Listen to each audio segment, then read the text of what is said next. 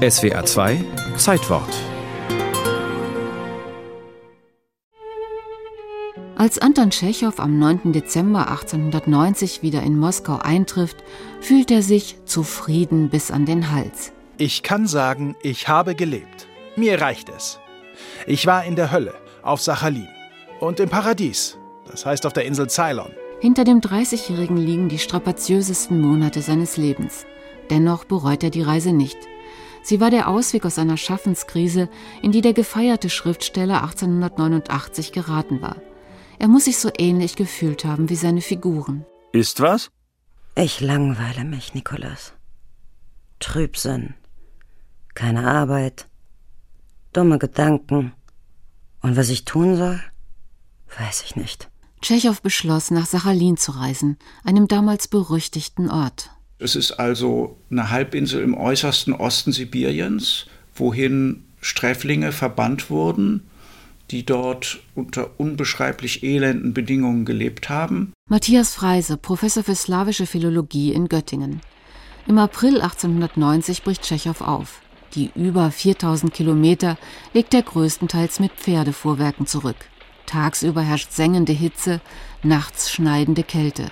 Der Schriftsteller, der seit sechs Jahren an Tuberkulose leidet, hustet immer wieder Blut. Erst im Juli erreicht er Sachalin und stürzt sich gleich in die Arbeit. Er hat dort vor allen Dingen wirklich statistisch gearbeitet, also Datenerhebung gemacht, Interviews gemacht. Drei Monate verbringt er auf der Insel. Er besichtigt die Gefängnisse, spricht mit Häftlingen, behandelt die Kranken. Tschechow trifft Männer, die an die Karren geschmiedet sind, mit denen sie Kohle aus den Bergwerken holen müssen, und er beobachtet entsetzt die Auspeitschungen. Am Ende hat er über 10.000 Menschen auf Karteikarten erfasst. Ich bereiste alle Siedlungen, besuchte jedes Bauernhaus und sprach mit jedem Einzelnen. Auf Sachalin gibt es keinen Zuchthäusler oder Strafkolonisten, der sich nicht mit mir unterhalten hätte. Es leben nicht nur Häftlinge auf Sachalin, sondern auch Freigelassene, die die Insel nach der Haft nicht verlassen dürfen. Da viele Frauen ihren Männern in die Verbannung folgen, gibt es auch Kinder und Jugendliche. Ich habe hungernde Kinder gesehen, habe 13-jährige Dirnen gesehen, 15-jährige Schwangere. Mit der Prostitution beginnen die Mädchen mit zwölf. Im Oktober tritt Tschechow die Rückreise per Schiff an, was nochmal zwei beschwerliche Monate dauert. Ein kurzer Zwischenstopp im heutigen Sri Lanka erfüllt ihn allerdings mit großem Glück. Zurück in Moskau beginnt er sofort mit seinem Bericht. Es hat ihn wirklich unheimlich viel Kraft gekostet. Also er hat so eine dicke Abhandlung darüber geschrieben.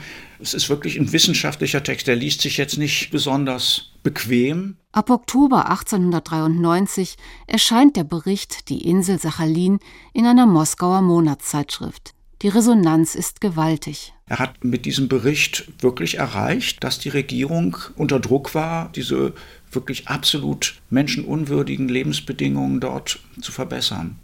Das hat doch sehr zur Tschechow-Verehrung dann auch beigetragen, dass er das gemacht hat. Anton Tschechow zahlt allerdings einen hohen Preis für seinen Einsatz. Man sagt, sein Gesundheitszustand hätte sich durch diese Reise drastisch verschlechtert. Und davon hätte er sich im Grunde dann auch nicht mehr erholt.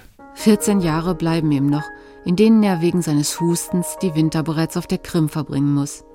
In dieser Zeit entstehen seine berühmten Stücke Die Möwe, Drei Schwestern, Onkel Vanya und der Kirschgarten. Einmal wird er gefragt, wie sich die Reise nach Sachalin auf sein Werk ausgewirkt habe. Und Tschechow antwortet, alles sei von Sachalin durchdrungen. Was für ein schönes Wetter heute ist. Nicht heiß. Bei so einem Wetter ist es schön, sich aufzuhängen.